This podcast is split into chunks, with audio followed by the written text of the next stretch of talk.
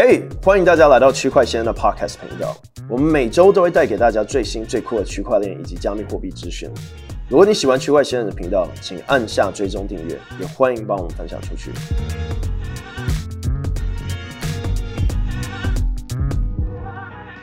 嘿大家好，欢迎来到有必要吗？有必要呢，是一个每周的区块链播客哦。那每周呢，我们都会在这个播客里面讨论加密货币。DeFi、NFT 和各种区块链相关的新闻哦，所以呢，如果你喜欢加密货币的话呢，然后又想要了解 DeFi 或 NFT，这个节目会非常的适合你哦。好，那在开始之前呢，我要提醒大家，加密货币投资非常高风险的一件事情，所以如果你不懂的话呢，就绝对不要碰。今天讲的都不是任何的金融建议。Cryptocurrency investment is really high risk, so if you don't understand it, please, please don't touch anything set today. Is not a financial advice。然后再来就是提醒大家哦，最近虽然这个啊、市场很不好，但是呢啊、也要保持这个乐观哦。但是同时呢，要记得多穿一点哦。真的最近超冷的，今天台北大概有七度吧。而且那种湿冷哦，真的感觉是我以前体验的那种干冷有点不一样，就是真的会觉得那种体感温度感觉是比那种零下还要来的冷。因为我之前在大学的时候，常常那种温度都是零下五六度，哦甚至于零下十度，我都没有觉得有现在这样子的冷了。我觉得现在冷就是那种真的很冷，很容易感冒的冷。所以啊、对。这次加密货币冬天，然后呢，天气也是冬天。好，那我们来聊聊上周和这周的一些新闻哦。第一，上周呢，就是这个 SBF 哦，终于被这个抓了嘛。然后呢，在巴哈马的监狱待了几天。原本呢，他是希望不要被引渡去美国，然后呢，多次跟他的律师讲说，他不想被引渡去美国。后来在巴哈马监狱就可能受了一些震撼教育哦，马上呢就说：“求求你赶快把我此时此刻送去美国，再没办法在这个监狱多待一天了。”这样，然后呢，啊、呃，这周呢他就被引渡去美国，然后呢，啊、也到了这纽约的这个啊、呃、联邦这个联邦的这个。啊、看守所，然后就不是监狱啊，就看守所，然后算是或是他算是他这个监察院下面的这个这个监狱哦，也算是一个 prison cell，但反正不是给你关长期的，就是还在出庭的这些，在保释之前的。然后在这个同时呢，大家还记得两周前我们有讲过，就是爆炸头的前女友 Caroline Ellison，还有 Gary Wang 哦，尤其是 Caroline。在这个纽约的咖啡厅被别人拍到买咖啡，然后大家那时候也就在分析，我真的觉得网友很强。大家后来分析那家咖啡厅跟那个地图哦，发现呢，这家咖啡厅离纽约市的 FBI 总部走路大概六分钟而已哦，所以呢，就在猜测这个 Caroline 呢，应该是已经认罪。然后呢，再配合司法机构去这个呃这个制裁 SBF 跟 FTX 的各相关人士哦，因为呢，大家还记得 SBF 起诉的这几个案件里面哦，最主要的都会写一个字 conspiracy，所以就基本上他是跟谁 conspire，就是呢串供哦、串谋啊这些的。所以呢，不止一人哦。那现在至少知道有三人嘛，就是 Caroline、Gary Wang，还有现在爆炸头 SBF 嘛。对，那后后面可能还有很多，包括他们行销啊，包括这些 C level 的人，有谁可以知道这些事情，或了解这些事情，或是可以允许这些事情发生的人？再来呢，这周呢，呃，就也证实了，没有错，除了 Caroline。在纽约以外，Gary Wang 就是一直以来他都很神秘哦。如果你没有去看过或听过这个人的话，你去红杉资本的这个合伙人那一页就可以看到，他在二零二一年加入红杉资本，成为红杉资本的合伙人。然后呢，他上面就写他是 FTX 创始人。然后他图呢，大家的图都是一个大头照，对吧？他呢则是一个这个背照，就只照他背哦。然后呢，前面就看起来好像在写程式这样子。然后呢，他也呢啊、出来指证，就说这个很多这些 SBF 啊、所允许的事情，而且呢跟 SBF 前两周所做的一系列的公关活动呢，所讲的话呢产生矛盾了。基本上就是说 SBF 在说谎。然后呢，里面提到几个重点。第一个重点呢是说，确定有 commingling fund，就是说呢，他们有、呃、把客户资资金跟非客户资金呢，就是投资这一类的啊，或者是这些杠杆的这一类，全部把它融合在一起，然后呢啊、算为同一种东西哦，那这就已经犯法。对，因为呢，在它的使用者条款里面是说，用户的资金呢就是用户的，除非你今天是有用借贷啊，或开杠杆或怎样，才有可能算在另外一个这个啊、盒子里面哦，这样子。那这是第一个确认的事情，就是而且 Gary Wang 也不是随便一个人哦，他是早期啊、呃、Alameda 的员工，也是 Alameda 共同创始人，也是 FTX 的共同创始人。所以呢，而且他主要是做这个 CTO 的角色，所以呢，帮忙啊、做了早期的这个交易策略跟这个交易程式。再来呢，Caroline 也指出，SBF 呢知道后门的这件事情，就是他们有个东西哦，是啊、应该说两个啊，一个是后门，一个是。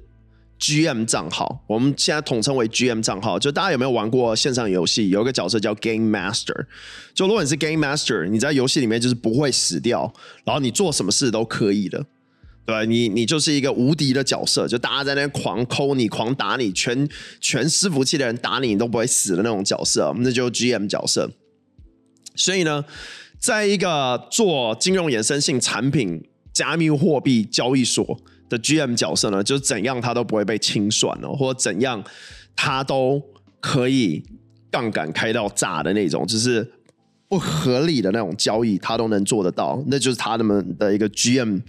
的角色的一个账号。再来，他有一个后门哦，这个后门呢是可以让他把 FTX 用户的资金呢转到 Alameda 的账号上，那 Alameda 在 FTX 也有账号，就是他们 Alameda 专属在 FTX 的交易账号，然后他可以这样把用户资金转过去，转过去他们可以做很多事嘛。第一，一定可能交易啊；第二呢，就来支付一些欠款。为了让这整个诈骗的事件呢不这么快爆出来啊，他们最怕的呢就是借他们钱的人。对，这些人没收到利息，或是呢要他们还款的时候，他们没拿出来的时候呢，最有可能这些人，因为这些人通常都是机构，所以说呢，他们呢为了这边所谓的他们就是 Alameda 跟 FTX，为了不让这个事件爆炸，而且现在从 Caroline 所讲的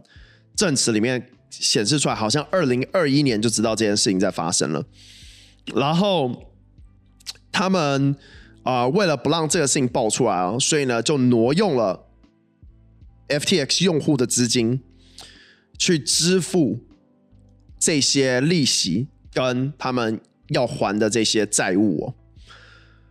那这个事情呢，我们已经在过去的这几周呢，啊、大家猜测都已经猜到了，所以现在听到之后都感觉哦，好像没什么了。我们早就知道最坏的事情，他们都能做出来。那但是现在已经算是就是在这棺材上已经已经钉上了这个钉子，就确定就是说呢，OK 啊、两个最核心的人物呢都出来指证，然后呢只说 OK 你做了这些事情，但是这边还是有很多反转的可能性哦，因为虽然 Caroline 跟 Gary 认罪哦，不代表说他们所有事情都有讲出来哦。但是呢，至少知道说，他们这的部分呢，就是愿意认罪的部分哦，是事实的。好，那来讲一下保释金哦。Caroline 跟这个 Gary 啊，因为跟这个调查局配合的关系哦，他的保释金离奇的低哦。Caroline 的保释金好像是二十五万美金，Gary 的好像是十万美金哦。这听起来很多，但其实一点都不多。我给你们一个例子哦，BIMAX 的创始人 Arthur Hayes 哦，大家还记得他去年的时候也被 DOJ 抓，然后呢也是要付保释金。他当时的保释金哦是一千万美金，而且当时他们没有任何确切的证据。说 BitMEX 的创始人犯罪，最后发现是就是他们的 KYC 做的不够好，然后要缴个罚金。但是呢，保释金你就算最后是无罪，你保释金还是一样缴进去了。当时他的保释金是一千万美金哦。Caroline 跟 Gary 是已经认罪哦，而且呢，刑期是就是可能高达五十年甚至一百年哦，他们却给了一个 pass，你知道吗？就是很超级便宜的这个保释金哦。但是他们的这个合伙人爆炸头 SBF 就不一样，爆炸头的保释金呢是一个天价二点五一亿美金哦，而且当天就去支付。那很多人会说，哎，那你这钱到底是哪来的？第一，我想讲他们本身应该就很有钱了嘛，对，因为 FTX 赚钱赚那么久，对。然后当然这里面有用户的钱，但是他合法说是。他们赚来的钱拿出来的钱一定有一部分，所以这个金源呢就要去查。可是呢，他们并没有好像动用到任何外部的资金，反而是他爸妈把他们 Palo Alto 的这个啊细谷的房子呢去抵押，然后去支付这费用。那大家也在猜测这房子是不是值很多钱哦？那这边要讲的一件事，关于这个保释金的部分呢，就是他其实不需要。支付，尤其这种天价型的，好像是不需要支付全额，他只需要拿足够的抵押品来去做这个事情，再加上找几个愿意担保的担保人哦，啊、那他们找的当然都是一些比较大咖的。那总而言之呢，这个事情就告一段落了。现在就是 SBF 呢，现在某方面算是一个自由的人，在美国。境内对，那他不能出境，护照已经被没收，然后呢，他也不能离开他爸妈，他可以他可以出去吃饭，但他得住在他爸妈家这样子。那这就整件事件现在的一个始末。然后啊、我觉得说实在啊，再过几个月，月大家就忘记，不是说忘记这事，大家还是会追踪。但是呢，这个案件呢，可能会。拉很长一段时间，而且呢，我们所知道的，现在每天啊、，FTX 的这个用户们呢，所需要支付的费用哦，大约是十万到一百万美金不等哦。这边包括了这个所有现在 FTX 的新的员工，就是破产重组的员工，Alameda 的人。还有呢，现在所有的律师诉讼费用跟这个政府机关这边的费用，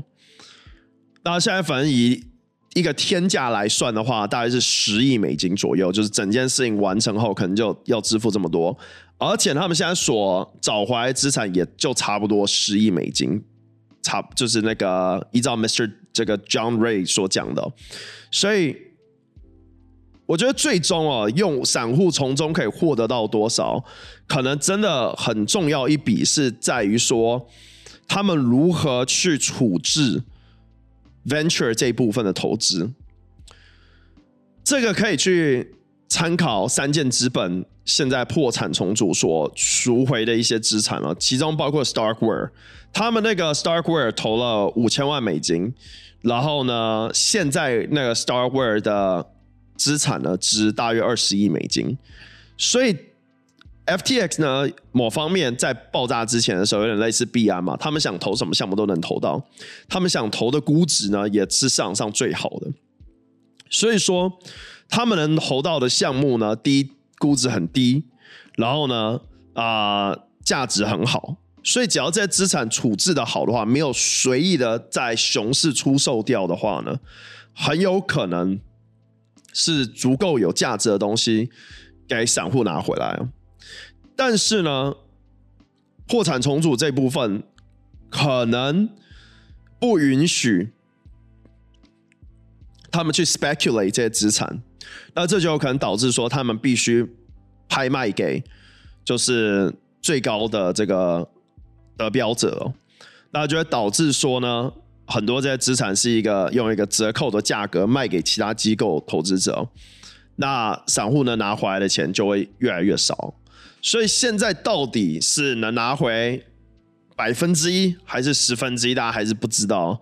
当然，总而言之呢，我们可以了解的是，是有蛮多有价值的资产呢是被啊、找回的，但是呢，很多这些有价值的资产呢是这个 venture 投资，然后这些投资呢都还没有发代币，或是呢没有上市，然后呢呃要能变现的话呢，都还是很长一段时间哦。好，那这就是我觉得这周在有必要想要聊关于 SBF 事件哦。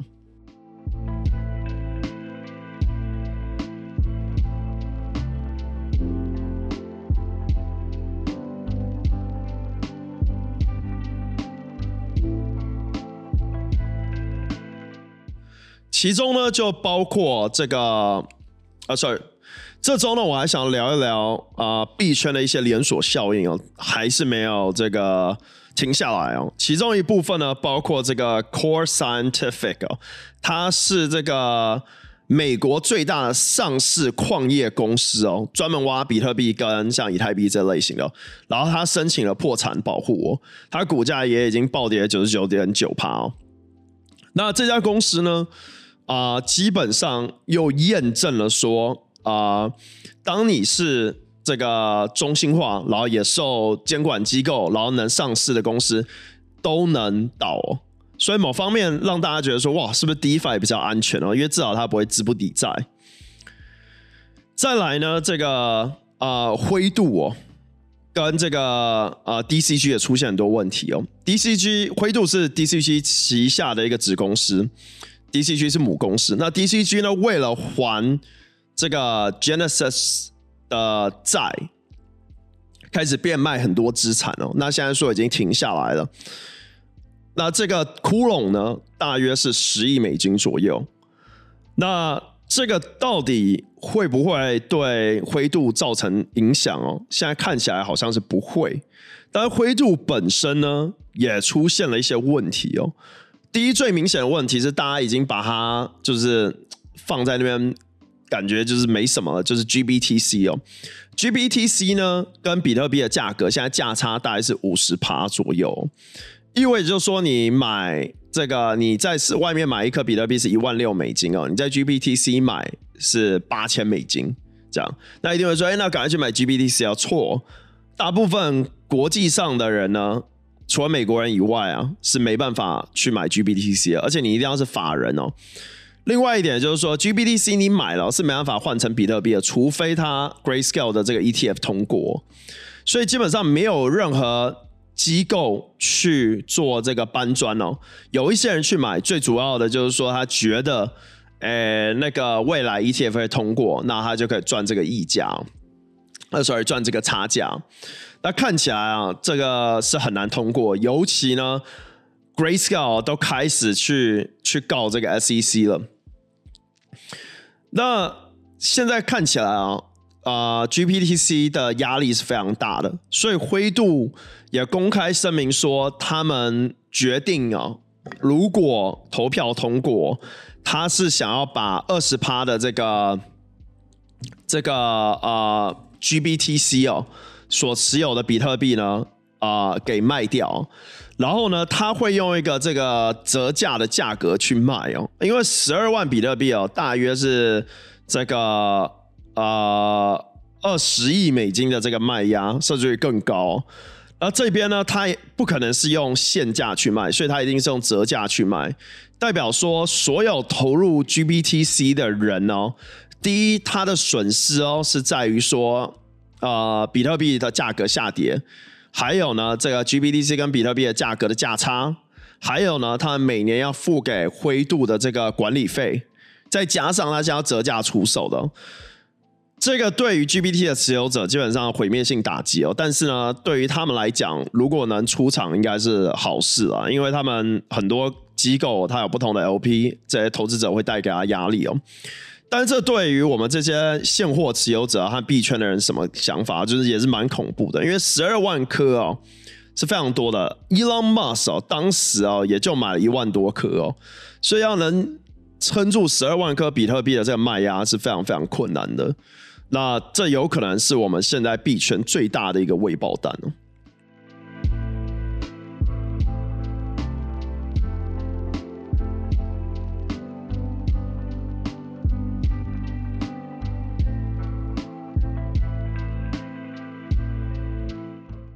All right，那我们下一个呢，就来讨论一下上周在这个台湾的这个台北区块链周 Taipei Blockchain Week。那我们上周参加了很多呃这个区块链周的活动，然后也遇到很多的这些新创和一些老朋友、新朋友跟新的产品哦。这样，那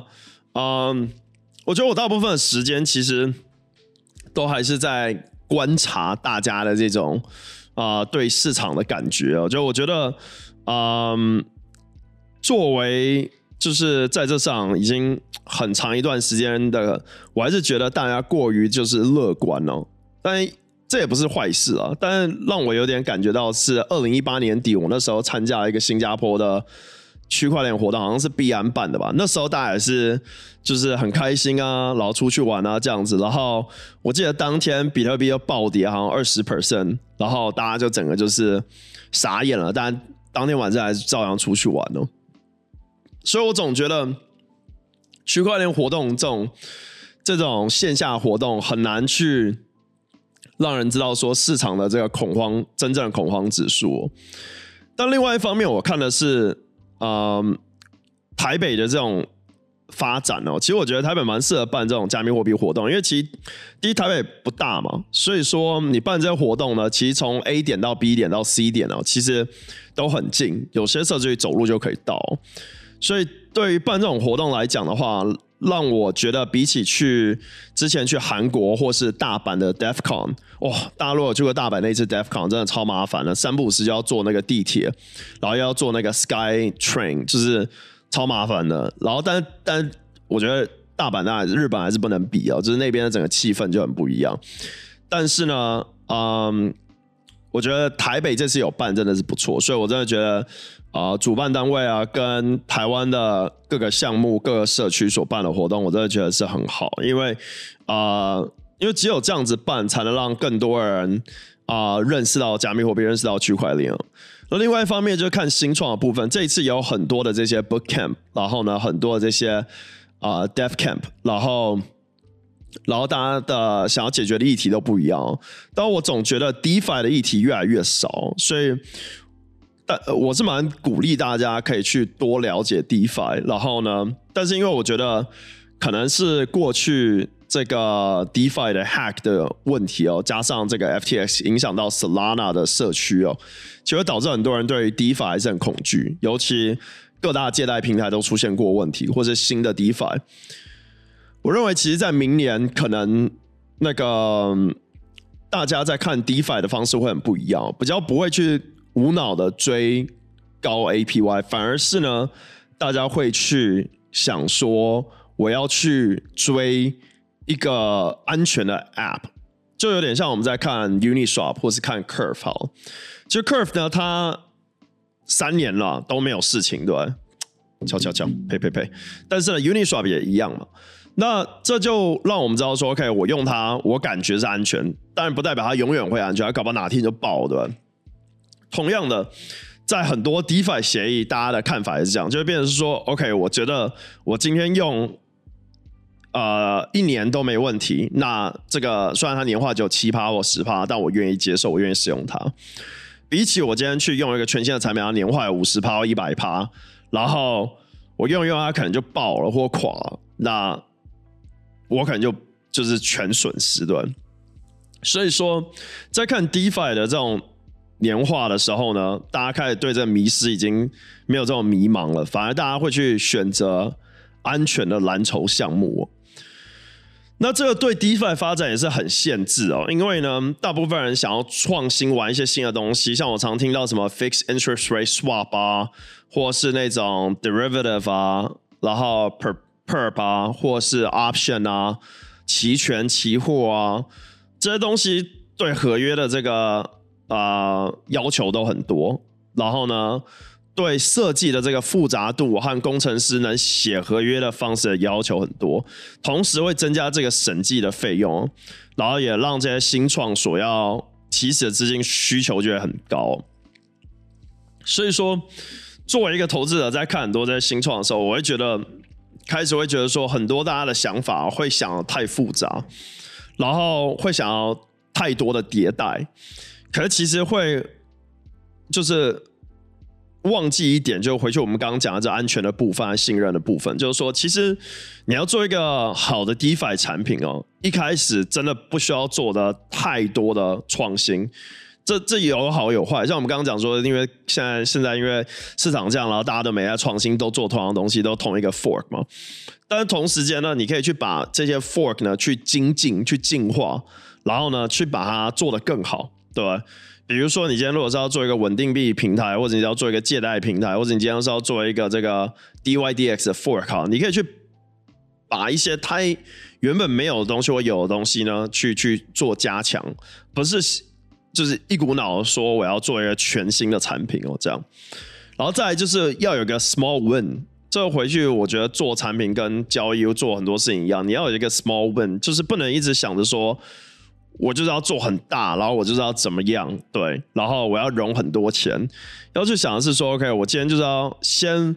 做一件事情，然后这件事情完成，然后呢，有一些用户了，我可以有个 proof of concept 了，然后再去往后推。这是我觉得很多 crypto 的新创不去想的事情，而且很多 crypto 新创很容易盲目，因为我我 I feel like I'm in a perfect position to talk about this because I've done tons of investment，然后啊、uh,，I've seen tons of founders，上上就是 like 见过 founder 可能一千个吧，like 啊、uh, 接触的 project maybe 有两三百个吧，所以我觉得我觉得太多那种很多 founder 他可能是 啊融、了很多钱，然后呢就飞了，你知道就飘了，然后就忘记自己要做什么事情，这这。这如果你今天是 founder，你听到这，你觉得你不会这么做，哦，就真的很有可能会发生在你身上。就真的太多 founder，我我见过是这样子的。然后第二，那飘了飘了飘了，如果你产品做出来，币发出来，交易所上去，那还行哦。大部分飘了就 就什么事都没做，然后什么事都做不出来，对吧？然后呢，就就就 GG 了，就拜拜了，对。然后呢，另外一种 founder 呢是是他可能啊。想要解决的一个问题，然后呢，听起来很复杂，然后就会一直一直一直很复杂，一直很复杂，然后就散户用户都没有去听，可他永远都会说：“哎，我就是一个要解决很复杂的人，这就是一个很复杂的题目。”然后他完全没有 go to market strategy，然后直到他 go to market 的时候，才发现用户根本没有想到他这个复杂的产品，也不想要用这个解决的办法，然后呢，就又胎死腹中了。对，就是这样。那。这已经可能包括这这两个类型的 founder，就大概是我觉得九成的 founder。那另外一些呢，就是你给他再多的建议哦，我觉得他就是左边听右边出这样子。然后、呃，常常会有一种，就是我我很喜欢用一个字叫 cognitive biases，就有跟我聊过 founder 可能都听过我讲过这句话，就是。我觉得很多人有那种认知的那种障碍，就是他会觉得说，我觉得是这样子，然后我做这个事情做了这么久，他就是他的那个 eyesight 就是有点 sight sight line of sight 就是只有只有他看得到那一边，所以呢，他会看不到左边右边正在发生什么，他就只看得到自己要看到的。这有好处也有坏处，但是就像我们做交易一样，越多资讯越好。你你如果永远去觉得说你自己就做这个是对的，然后可能谁给你钱啊或什么的，就就觉得哎他们说的是对的，那这样子你就会很容易就是迷失，然后就觉得说自己做的就是对的，那这也很危险，因为呢你会有这种 sunk cost，就是你一直花这个钱，然后呢这个钱之后是拿不回来的，然后你做这个议题呢，最后也会发现可能是大家没那么在乎的一个议题。另外一个我觉得很大的迷失是估值的迷失哦，大部分 founder 会觉得说它估值太便宜，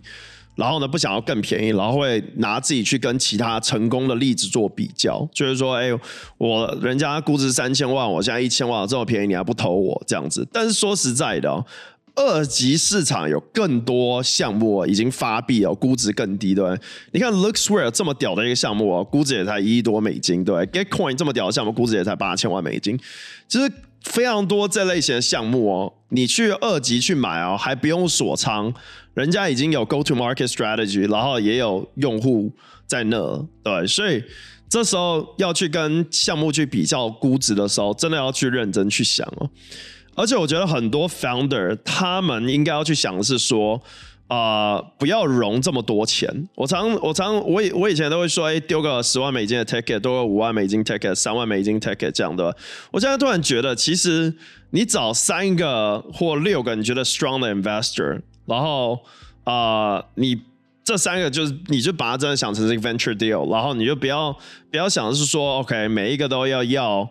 就是十万这样子，你应该讲每一个要个更少的钱，然后你尝试 build 一个东西，对？你这个，然后你跟这 investor 讲，就是说，OK，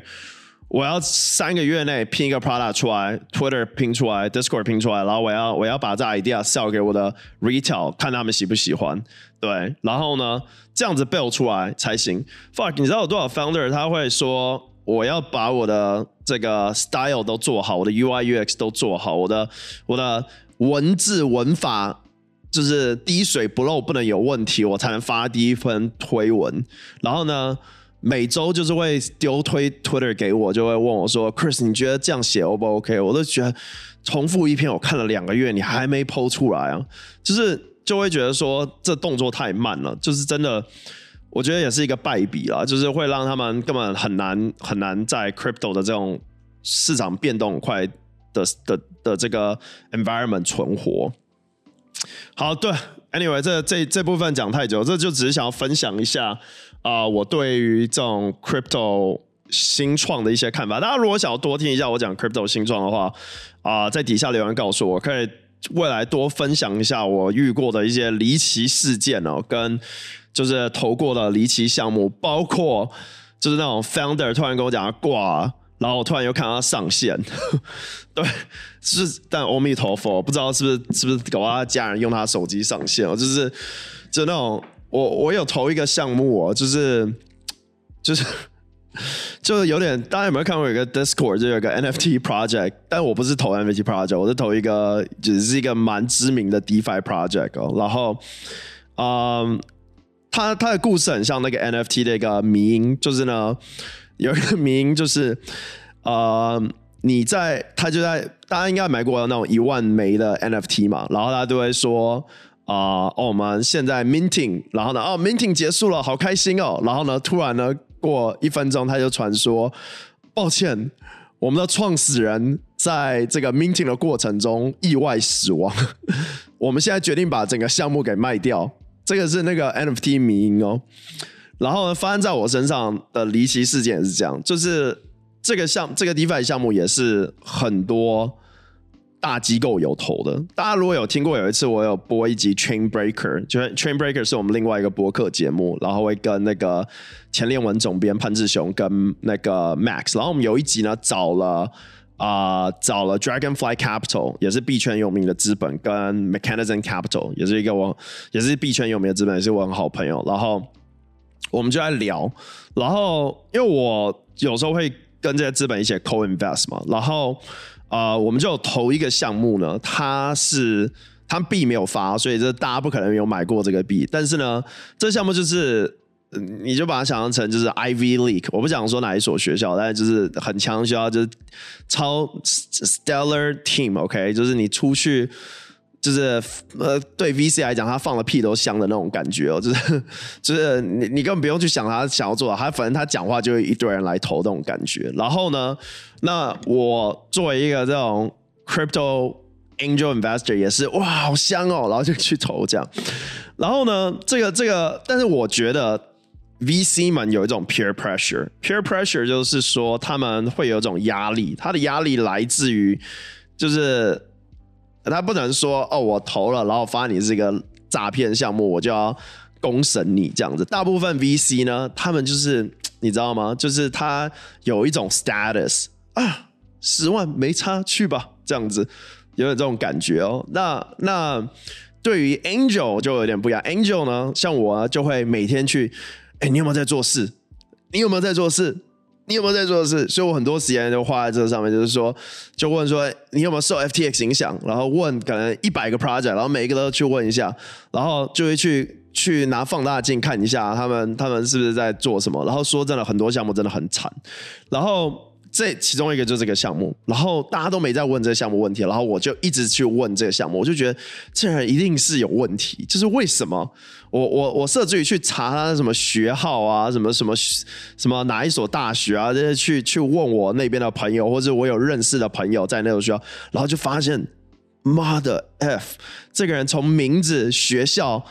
祖宗辈，可能肤色都耍我们了这样子，然后他骗到的哦，是市场上。我可以讲 top tier 的一些 VC，然后呢，但是我觉得可能他没有骗，因为他可能符合这种 anon 嘛，对不对？就是你你是你是一个呃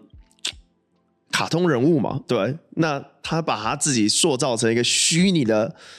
人物，然后肤色片，好像也很正常，是不是？就大家好像活在那种感觉。我觉得牛市就是这样是观念。然后我那时候就开始、嗯，把这这 long story short，那时候就开始跟很多我有投这个项目的朋友去聊，然后他们居然给我的回应就是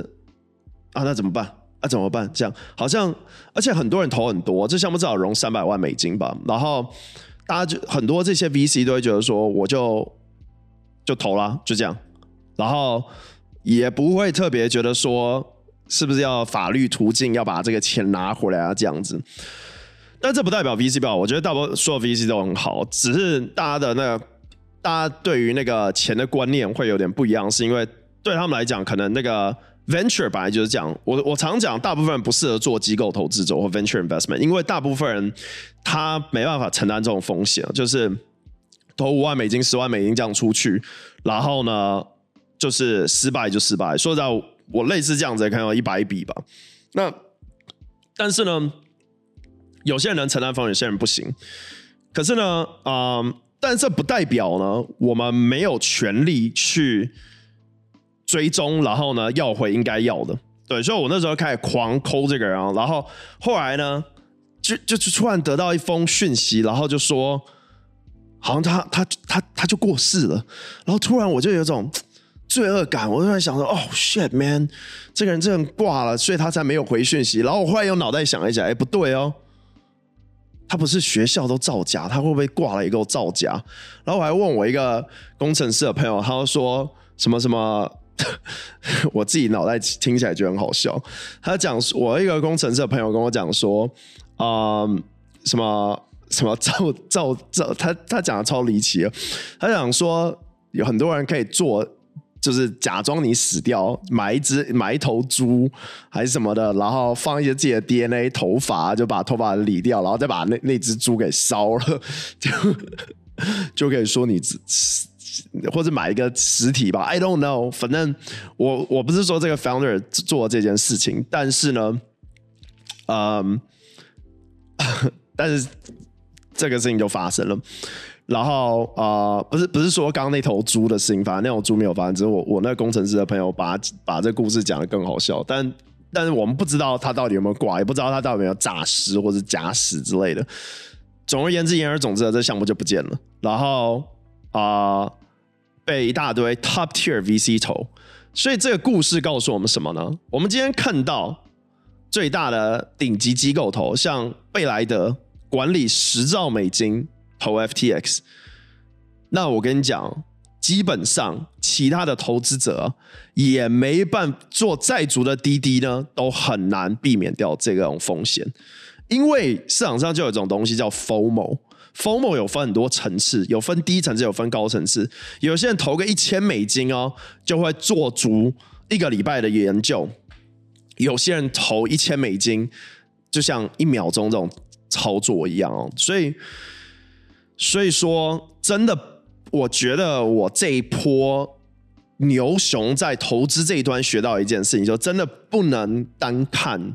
有哪些投资者进场，然后你就会觉得说，OK，我也要进场这样子。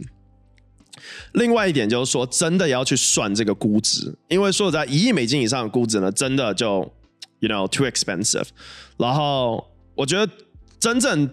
当时一亿美金，我有参与过那种比较合理的，可能是像 d e r b i t 吧 d e r b i t 一八一九年的时候那种估值真的是感觉真的是很便宜，但是比起那样子以外的其他项目呢，我觉得都是非常的，就是 impossible，like 除非你是。啊、在真的是牛市中牛市，而且代币也是在牛市中解锁，不然根本是非常非常难的。好，这一题我就讲到这了，我未来会在讲更多在关于这个议题。那如果你们想要了解更多的话，在底下留言，想要听一听更多这个币圈投资的这个啊。呃劲爆力故事哦，这样子。那同样的，我想跟所有听众讲，如果你今天是一个 engineer，你是应该是一个 founder，然后你有在做项目，你真的说实在，你可以非常欢迎 DM 我在 Telegram 或是或是这个 Twitter 或是 email 我们，然后呃，就我可以给你一些我的想法和我的一些经验哦。对，好，那我们来到下一个议题。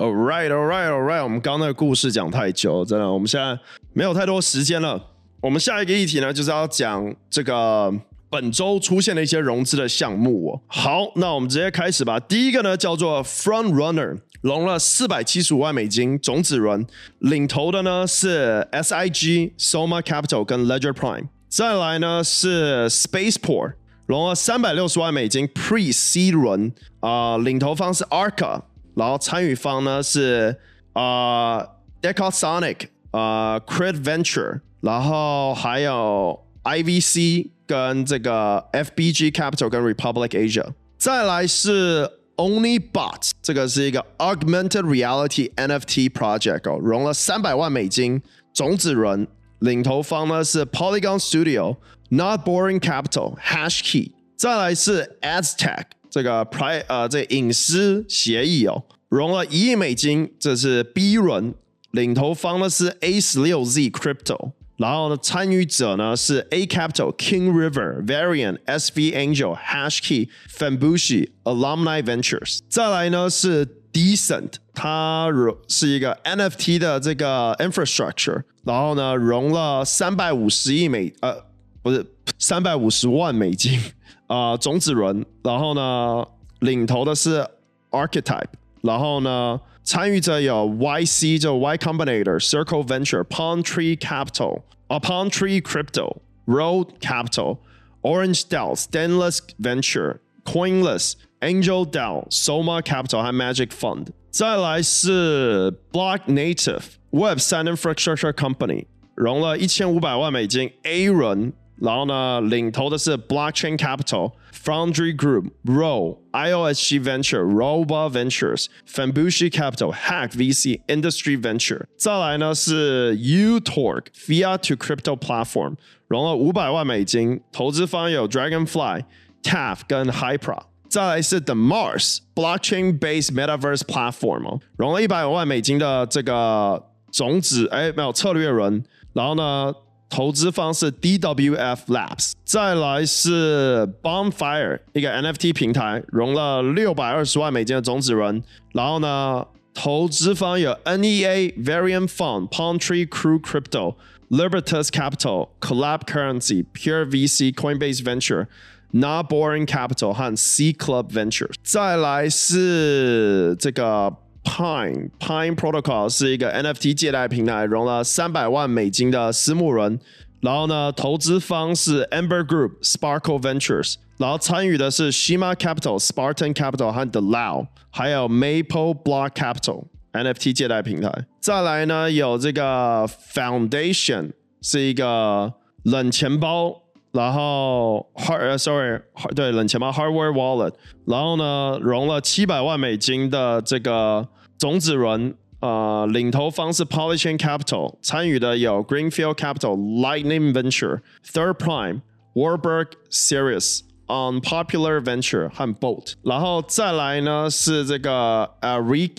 呃 Arikis Finance 融了四百万美金的种子轮，然后呢领头呢是 Uniswap Lab Venture，就是 Uniswap 那个交易所的 Venture，还有 Accel Polygon Venture、Roba Venture，再来呢是 Ravel 点 XYZ。啊，融了七百八十万美金的种子轮，是做这个 NFT 的社交收藏平台。他们的领头是 Dragonfly Capital，然后参与的有 Union Square Venture、呃 Sefermium Six Six Man Venture、呃 Gangales、呃 We Gonna，呃我不知道这是 W A G M I Venture。是不是 We gonna make it? Alumni Venture, Global Impact Venture，还有 Hensa Lab 和 Polygon。再来呢是 Pots DeFi 技术平台，融五百六十万美金的种子轮， 投资方是 IOSG、Tomahawk、Republic、Framework Ventures、四 RC、Elixir Venture，还有其他人。最后一个呢是 Cipher Rock，也是一个冷钱包。然后呢，投资方呢有这个 Mesh 啊，Sorry Consensus Mesh 啊，Infinite Capital、Orange Dell 跟 Nosis Dell。All right，这就是上周跟这周的一些投资哦。我这边再提醒大家一件事哦，就是说为什么要分每周都要分享这些新的项目哦？最主要的原因就是说呢，啊、在币圈去了解这些新项目很重要。然后另外一点就是说，如果你想要做一个斜杠的创业者的话呢，去帮这些项目翻译啊，或者帮这些项目来创造社区啊，什么都是一个蛮不错的。获得知识，然后有可能可以获得这个收益的一种方式哦。好，那我们这周的有必要就到这里了。我们有一些的，呃，我看一下哦，我们有一些新闻，等我一下哦。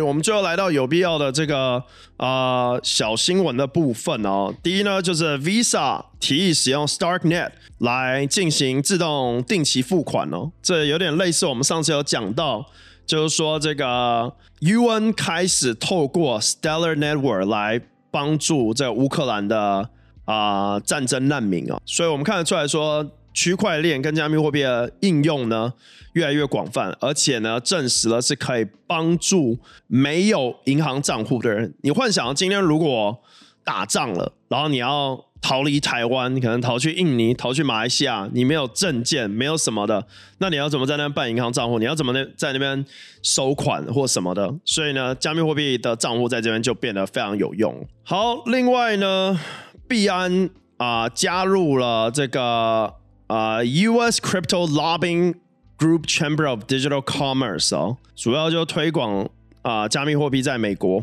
然后呢，呃、另外啊，币安也回应了一些 FUD，说一家健康的公司不会被一条推文摧毁哦，这可能是暗指这个 SBF 的 FTT 哦。然后另外就是马斯克，马斯克推特民意调查啊显示大家是希望。他离开推特，呃，不是离开推特啊，就是啊，呃，离开这个 CEO 的职位哦。然后狗狗币因为这件事情就下跌了十多趴哦，这样后来好像有反弹。Coinbase 股票创下新低哦，这是第一个加密货币交易所在美国上市的股票，从二零二二年初到现在已经下跌将近八十多趴，来到八十七、八十八趴左右。FTX 倒闭后呢，Coinbase 跟 Binance 市场份额大幅的增加，最主要是在这个。币安啊的部分哦，那币安 US 跟 Coinbase 啊，美国用户也增加。然后呢，Coinbase 的 Brian Armstrong 表示哦，加密货币监管机构应该不要介入 DeFi。